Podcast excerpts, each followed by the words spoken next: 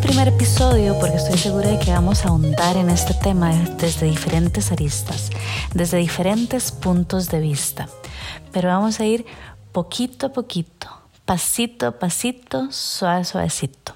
Empezando por el principio, por lo más importante. Cuéntenme una cosa.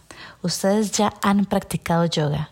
¿Ya han hecho su primera clase de yoga o nunca han ido?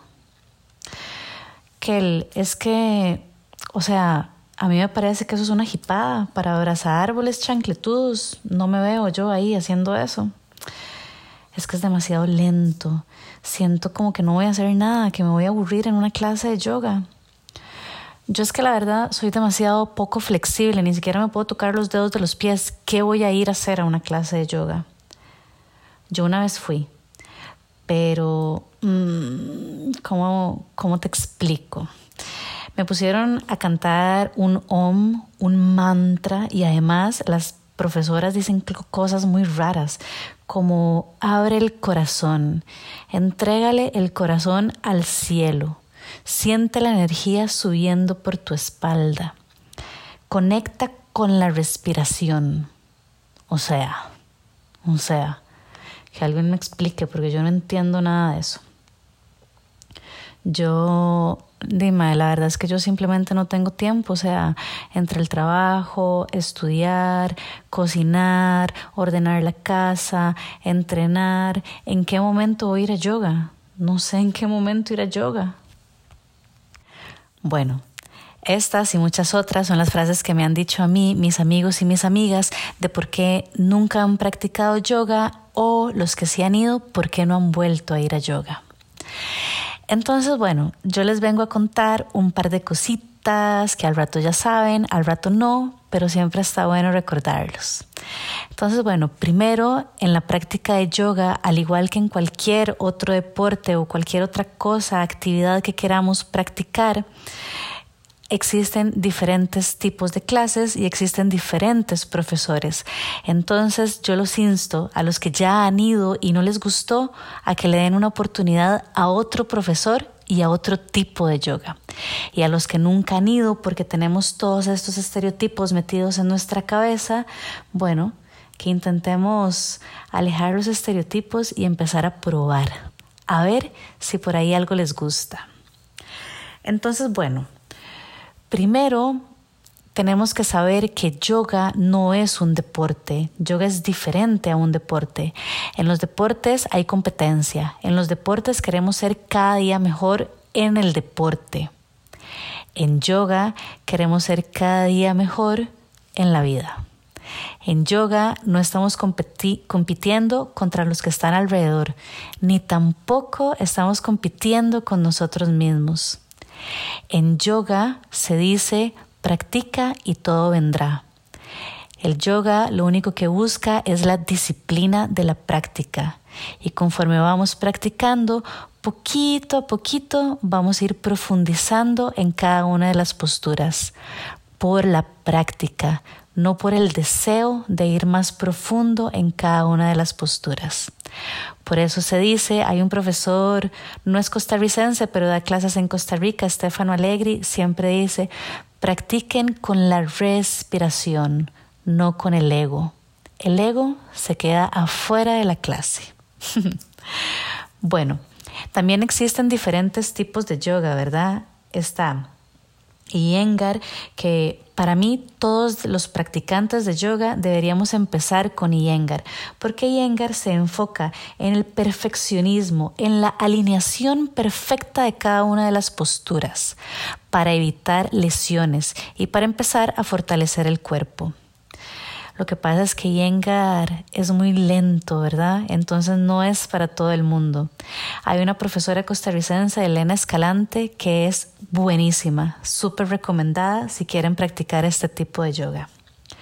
Después está el yoga restaurativo, que es delicioso. Deberíamos practicarlo todos por lo menos una vez al mes. Este es como de acostarse y relajarse en diferentes posturas, pero es Ah, delicioso. Afloja la espalda sin que uno haga nada. Uno simplemente se acuesta encima de un almohadón con unas fajas ahí sosteniéndole las piernas y unos y unos cubitos y listo. Eso es todo lo que tiene que hacer. Después está Hatha Yoga, que este se parece más al que conocemos con las posturas, respiración y tal, pero este es muy pausado. Este es lento y tranquilo. Se quedan un ratito en la postura y siguen a la siguiente. Hay dos tipos de yoga, que es Bhakti Yoga, que es el yoga devocional que viene de la India, al igual que todos los demás, y está Kundalini Yoga.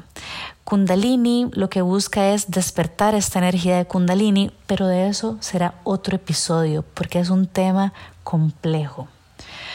Entonces, Kundalini son posturas junto con pranayamas y con mudras, que mudras son movimientos de las manos. Estos dos son como un poquito más complejos. Luego está Yoga Nidra, que es yo deseo ser profesora de yoga nidra y poder guiar una práctica de yoga nidra porque es el yoga de los sueños. En esta práctica uno lo único que hace es acostarse. Se acuesta y empieza a escuchar la voz del profesor o de la profesora que nos va guiando a una relajación súper, súper profunda. Casi, casi nos quedamos dormidos, pero sin llegar ahí, sin llegar al estado del sueño. Y por último está Ashtanga, que es el tipo de yoga que yo practico, que es el más exigente de todos. Es fuerte, es caliente y es fuerte. Entonces, no solamente existen diferentes tipos de yoga, también existen diferentes profesores. Entonces, tenemos la capacidad de ir a un montón de profesores y de clases diferentes hasta que encontremos uno con que hagamos un clic.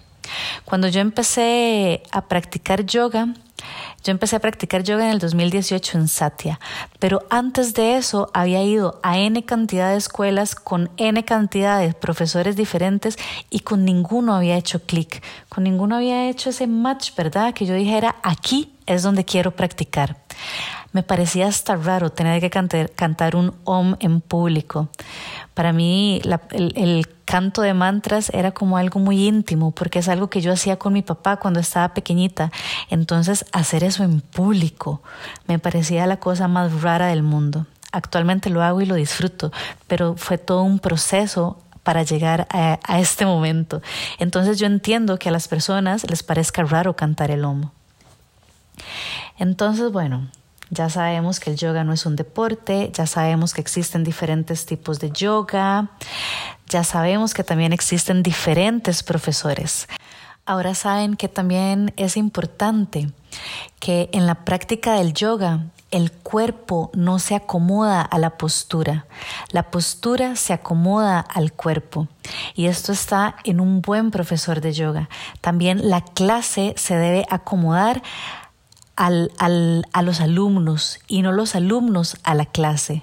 ¿Por qué? Porque en la práctica del yoga, independientemente si es kundalini, ashtanga, iyengar, hatha o el tipo de yoga que estemos practicando, el yoga busca como una de sus esencias ahimsa. Ahimsa es no violencia y es no violencia en absolutamente todo, hasta en nuestro cuerpo, con nosotros mismos. Si hay alguna postura que nos está doliendo, ahí no es. La postura de yoga no tiene que doler. Entonces, un buen profesor acomoda la clase a sus alumnos y no los alumnos a la clase. Ok, y ahora entremos en los beneficios de la práctica del yoga, de la práctica de asanas.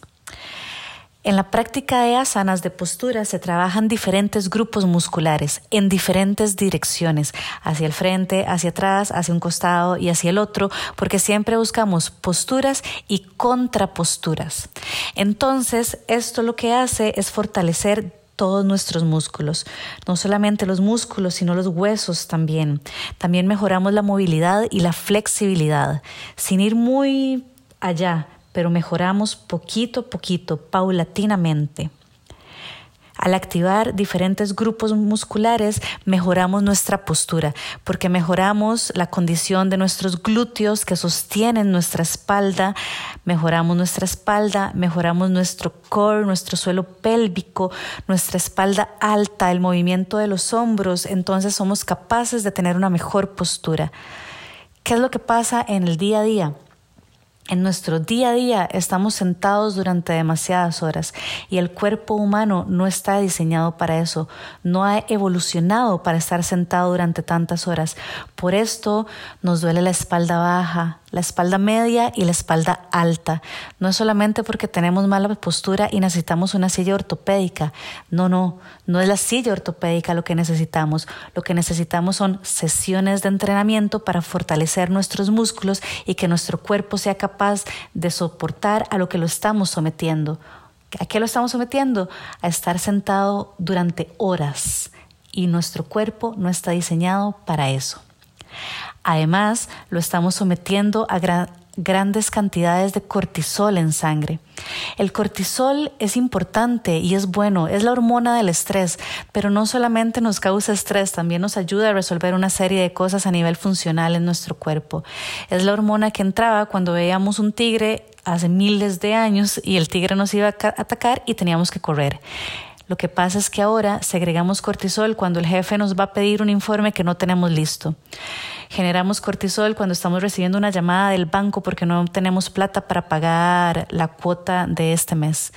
Generamos cortisol porque mm, a nuestro hijo no le va bien en el colegio.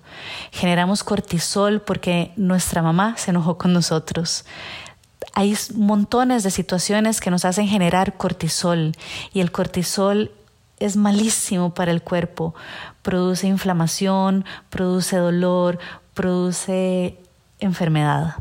Entonces necesitamos disminuir la cantidad de cortisol en nuestro cuerpo. Y la práctica de yoga, la práctica de asanas, nos ayuda a disminuir la cantidad de cortisol que liberamos. ¿Por qué? Porque además de los múltiples beneficios físicos que tiene, también nos apoya enseña, aprendemos a respirar, a controlar la respiración y mediante el control de la respiración aprendemos a mantener la calma en diferentes tipos de situaciones, no solamente en la práctica de yoga. Cuando trasladamos esto a la vida real sin darnos cuenta, aprendemos a mantener la calma en diferentes momentos, segregar menos cortisol, tomar mejores decisiones, analizar las situaciones y concentrarnos. Estos son los principales beneficios que nos trae la práctica del yoga. La práctica de yoga lo único que trae consigo es mejor calidad de vida y nada más.